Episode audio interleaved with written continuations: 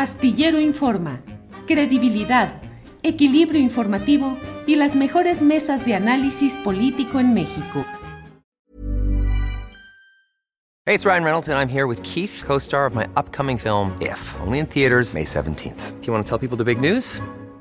All right, I'll do it. Sign up now and you'll get unlimited for $15 a month in six months of Paramount Plus Essential Plan on us. Mintmobile.com slash switch. Upfront payment of $45 equivalent to $15 per month. Unlimited over 40 gigabytes per month. Face lower speeds. Videos at 480p. Active Mint customers by 531.24 get six months of Paramount Plus Essential Plan. Auto renews after six months. Offer ends May 31st, 2024. Separate Paramount Plus registration required. Terms and conditions apply if rated PG.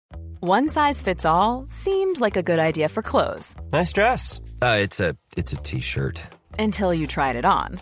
Same goes for your healthcare. That's why United Healthcare offers a variety of flexible, budget friendly coverage for medical, vision, dental, and more. So, whether you're between jobs, coming off a parent's plan, or even missed open enrollment, you can find the plan that fits you best. Find out more about United Healthcare coverage at uh1.com. That's uh1.com.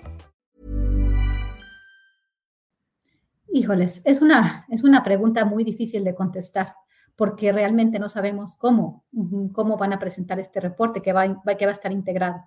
Me parece igual que como dice Ricardo, yo voy mucho en este sentido, iba a hacer comentarios muy similares a los de Ricardo, porque eh, pues yo no estoy tan segura que el, el, reporte vaya, vaya a ser tan completo, precisamente por cómo estamos viendo eh, esta eh, esta vinculación tan importante entre el Ejecutivo y, bueno, y las Fuerzas, Armadas, eh, las Fuerzas Armadas. Obviamente el Ejecutivo, el presidente de la República, es el jefe de las Fuerzas Armadas, pero como supimos, como hemos visto y como lo vimos desde el principio, pues la Policía Federal todavía este, seguía bajo las órdenes de alguna forma em, informal, obviamente, y ya más lejana, de Genaro García Luna.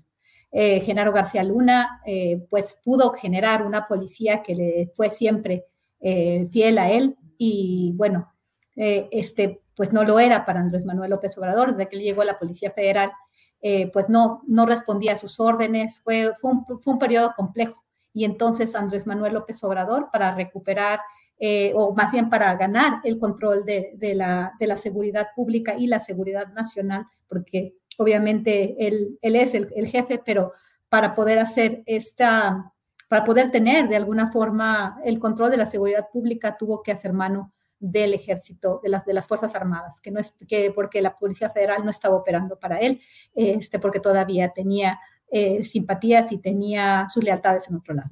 Pero en este, en este acuerdo, en estos acuerdos, obviamente hemos visto eh, pues una, una una protección de alguna forma, ¿no? En el tema, por ejemplo, del huachicoleo, que Andrés Manuel López Obrador estaba y fue una de sus primeras acciones de gobierno. No se puede pensar en el huachicoleo, en el, nivel, las dimensiones, particularmente en todo el sexenio de Enrique Peña Nieto, que fue donde se incrementaron a niveles estratosféricos, eh, que no tuviera una participación directa de las Fuerzas Armadas. No hay investigaciones, no se puede formalizar la investigación en este, en este momento, tenemos que ser cuidadosos en ese, en ese sentido, pero no se puede pensar que no hubo una participación muy, muy, eh, muy, muy cercana de las Fuerzas Armadas eh, para lograr esto, porque ellos son los que se dedican a resguardar las, eh, la infraestructura, la infraestructura de este tipo en el país, ¿no? La, la, infraestructura Em, de hidrocarburos, el gas natural, el petróleo, la gasolina, es la infraestructura estratégica del país. Y bueno, eh, lo que sucede, que se decía que los Zetas estaban eh, robando el combustible y que se culpa al crimen organizado, pues bueno, al final pudimos ver que fue, y, eh, y López Obrador al principio de sus mañaneras nos, nos, empezó a contar cómo en realidad todo venía muy de la mano al Sindicato de Petróleos Mexicanos, los trabajadores de la empresa de Estado, obviamente en contubernio con las Fuerzas Armadas, pero se tuvo mucho cuidado de no vincular a toda la, institución y vincular solamente una persona que, como si fuera, hubiera operado en, la, eh, este, en lo individual. Cuando se vio una operación para las cantidades de, de, gasolina robada que se dieron en ese sexenio, no se puede pensar que no hubo una operación dentro de las Fuerzas Armadas para lograr esto y para tener un contubernio con eh, trabajadores de la empresa Petróleos Mexicanos y con la delincuencia organizada al mismo tiempo. Pero vemos que el gobierno de Andrés Manuel López Obrador no ha tocado las Fuerzas Armadas, no quiere eh, hacer una investigación de este tipo. Eh, después del, investiga del tercer reporte del grupo interdisciplinario de, expertos independientes, pues como lo bien lo dijo, lo dijo Ricardo, pues sabemos que hay, unas, hay grandes indicios de que hubo una participación concertada que tuvo un papel fundamental de las Fuerzas Armadas, de la Marina Armada de México y de la Secretaría de la Defensa Nacional.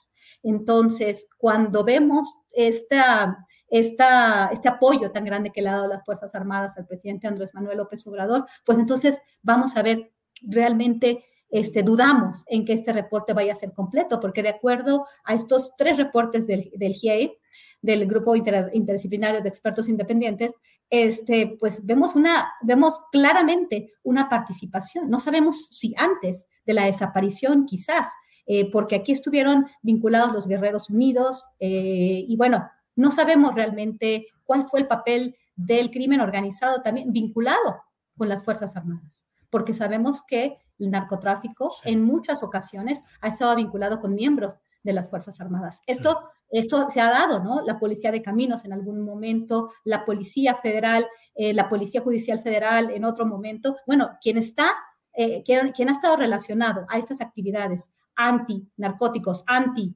eh, carteles, al final terminan operando con ellos, ¿no? Entonces, realmente en, este, en esta eh, en, este, en este periodo, pues no se ha dado una investigación concienzuda en, en, relación a actos de corrupción, cuestión de guachicoleo, y en este sentido, la desaparición forzada de otros años. Y vemos, sabemos que en las Fuerzas Armadas, como dije antes, existen miembros muchos miembros que estuvieron, eh, que probablemente fueron parte de todas estas desapariciones. ¿Quiénes son los desaparecidos en México y quiénes han sido los perpetradores? No solamente va a ser el crimen organizado, no solamente ha sido una lucha entre carteles, sino cuando mandas a las Fuerzas Armadas, y ahí es donde Felipe Calderón Hinojosa yo creo que tendría que también venir a declarar. Son cuestiones muy, muy complicadas. Hay nombres y apellidos, está Tomás Herón, obviamente está ex procurador general de la República. Hay muchos, este, muchas personas eh, eh, que, tienen la responsabilidad, pero en el tema de las Fuerzas Armadas yo dudo que vayamos a saber cuando se presentaron en Barandilla, fueron presentados, presentados en Barandilla, fueron presentados ante la autoridad castrense,